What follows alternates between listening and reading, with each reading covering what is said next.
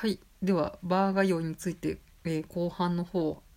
入らせていただきたいと思います。えーというわけで、えっ、と、まあ、馴染みの店を作りたい私はですね、まあ、あの、クラフトビールが、うん、その頃、ちょっと個人的にブームになってですね、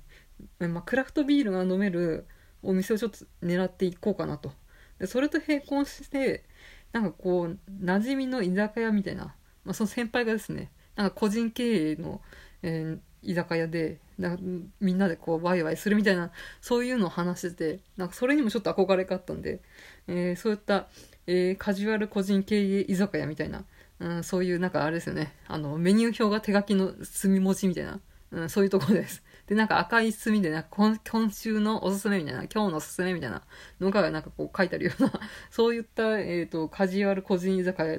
の馴染みになるっていうのに若干憧れがあったんでそういうのに挑戦してみたんですけど意外とそのカジュアル個人経営居酒屋の店員さんはなんかこう話す感じではないっていうのが結構ちょっと通ってて通ってもそんなに通ったりないんですけどもっと通えばなかなか良くなったんですけど積極的に店員さんに話しかける人には店員さんも絡んでくるけどまああのこっちから話さないと、まあ、そんなに積極的にグイグイ来るみたいなそういうことはなくまあ当たり前かもしれないですけど、まあ、で私はまあ元来、えーオタクのコミュ障なんでなんかこう会話をどうやって切り出していいのかとか、うん、やっぱしその後、まあ何か、えーこのお酒美味しいですねみたいな話をしても、うん、その次の会話ってじゃあ何すればいいのみたいな感じで固まってしまうので じゃあなんでこう通おうと思ったんだみたいな感まあちょっと根本に戻っちゃうんですけど、まあ、ちょっとそこから先がちょっと固まってしまうので、まあ、この、えカジュアル個人経営居酒屋の常連になるっていうのは諦めました。で、えっ、と、まあ、クラフトビールのメインにちょっと探すということで、まあ、これだったらね、もうくる目的は、こう、クラフトビールを飲むっていうのが、えー目的ですので、なんか店員さんと仲良くなるとか、常連になるとか、なんかそういうのではなく、まあ、このが、本来の、えー、お酒への興味っていうところに、えー私はこうクラフトビールが飲みたくて来てるんだっていう方に、えーシフトして、えーお店を探してました。である時、まあ、クラフトビールメインではないけれど、まあ、クラフトビールも扱うっていう、まあ、オールジャンルのバーに出会いまして、まあ、あのカクテルも普通のカクテルも作るし、えー、とワインウイスキーとあの焼酎とか日本酒とかないんですけど、まあ、洋酒がメインの、えーとあるお店に、えー出会いまして、えーまあ、カウンターが10席ぐらいでテーブルが5個ぐらいで、まあ、結構それなりに、えー広いっちゃ広いっていう感じで多分20人ぐらいでパーティーとかできそうな感じではありますね、まあ、そういう割とちょっと広めなカウンターだけみたいなそういったザ・バーみたいな、うん、一人客とか二人客メインみたいな感じではないけどそういうちょっと、えーテーブルも何個かあるっていう、まあ、中規模っていうんですかねのバーに会いまして。まあえっと、仮に X としましょう。X ではないです。うん。えーそのお店 X さんに、えー出会いまして、えっと、今年の5月ぐらいから、えー通ってるので、でも、えーまあ、あの、社畜生活をしているので、月2回行ければいい方かなという感じです。月2回って常連のカウントになるんですかね。まあ、もしなんかこう、飲食店経営してる人がいたら、月に1回ってどうですかってちょっと聞きたいんですけれど。まあそんな、えー X さんに、えー通うようになって、まあだから、えー5月から半年ですから、まあ12回ぐらい通ってるんですか？うん。そう考えると結構行ってますね。まあそういうわけで。で、まあ、あのえっと40代半ばぐらいの、えーまあ男性のマスターが、まあ一人で切り盛りしてるんですけれど、うん、多分ホテルのラウンジバーかなんかの出身なんだと思います。なんかちょっと会話の、えー端々にそういうのがちょっと、えーポロッと出たりとかするので、まあ、多分ホテルのバーとか出身なのかなっていう感じなんでまあだからやっぱしまあ、まあそういったホテル仕込みの、えー、とトークスキルとか、えー接客とか身のこなしとか、まあ、そういうのももちろん身につけてらっしゃいますし。でやっぱしなんかこう人を不快にさせないけど、えー自分の意見もなんかしっかり言ってくるみたいな、うん、なんかそういう、えー、と語り口が結構、えー素敵ですね、うん、なんかこ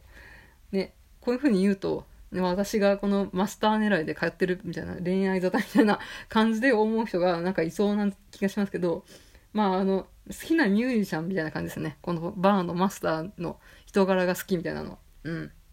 なんかこの人の作る曲が好きみたいな感じでこの店で飲むこの、えーと、お酒が好きみたいな、え感じで考えてくれればいいと思います。うんまあ、アラフォーでやっとこういった、えーと、バーガー湯の魅力みたいなのに気づきました。一応ね、二十歳ぐらいからバーについていろいろ調べたりは してたんですけど、まあ、やっとこう自分の力で、えー、いけるようになって、で、常連になろうかなっていう、なんかこう自分が好みの、えー、お店がやっと巡り合えたという感じですね。本当に早い人だと、もう20代半ば学生のうちから行きつけのバーがあってみたいな人もいるとは思うんですけど、まあ、いかんせんね、学生だとお金もないですしね、よっぽどお酒に興味があって極めたいみたいな、本当に、えー、趣味として、あとはまああの、まあいろいろ人脈を広げたいとかみんなでワイワイするのが好きみたいな人とかでも20代で行きつけのバーある人いますけど、まあ、なかなかいないですよね、うん。ちなみにこの私が一番最初に、え、好きになったそのバーが舞台の小説の登場人物も基本的に35歳以上みたいなそういう世界だったんで、まあ、やっぱし、まあ、バーをこうね全力で楽しめるようになるっていうのは30、えー、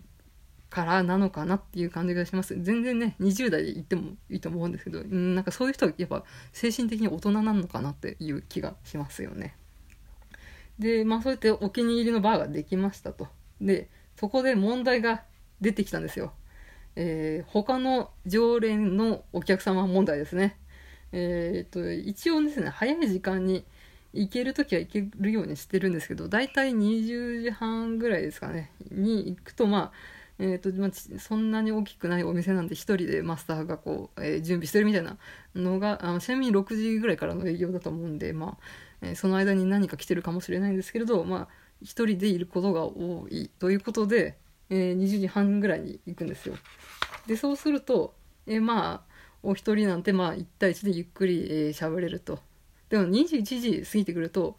まあ、結構他の常連のお客さんが来たり、まあ、グループ客が来たりするんですよ。で、まあ、グループ客はね、別に、えー、グループ同士で喋ってるんで、別にどうでもいいんですけれど、まあ、他は、問題は他の常連さんですよね。マスターとは仲良くなりたいけど、え、他のお客さんとは別に仲良くなりたくななりたいわけではないみたいな。うん。なんかこれって考えた時に、これ同担拒否ってやつなんだよと思いました。同担拒否、あの、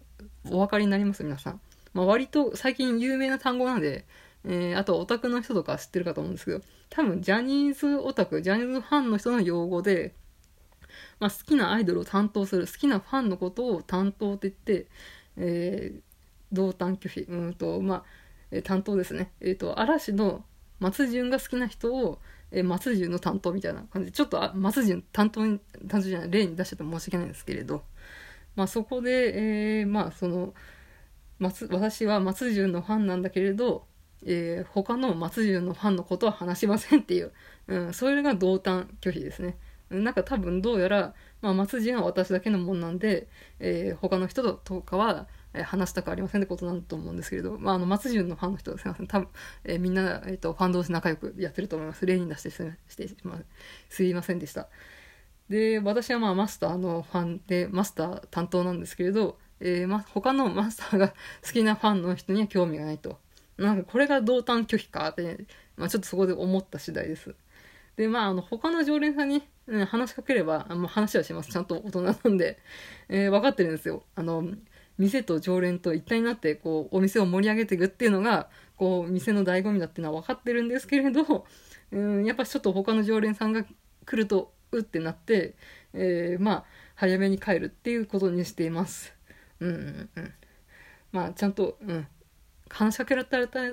話しかけられたら話します。で、そこで聞いてるんですけど、あの、常連の人のことを呼ぶときなんて呼べばいいんですかね？なんか明らかに年上の女性でも、おばさんは何年前くらいからここに通ってるんですか？とか聞けないじゃないですか。ので、一律その、えー、他の常連さんだったりお客さんだったりと話すときは、えっ、ー、と、お兄さんお姉さん呼びで、年下であっても年上であっても、お兄さんお姉さん呼びでちょっと統一してるんですけど、ちょっとバーガー業の先輩とか飲食店勤務の人で、なんかこういう風に使い分けたらいいよみたいなのが、そういう呼び方、常連さんの呼び方、最初、まあ名前が分かればいいんですけど、まあ基本分かんないじゃないですか、最初。ので、えー、そこで、なんて呼んでるかっていうのを教えてもらいたいですね。えー、よろしければ教えてください。えー、ちょっと私のバーガー用意、え、こんな感じです。まあ、経過報告みたいな感じですね。はい。えー、では、締めていきますかね。全然これついでやってないですね。この ASMR 効果どうですか？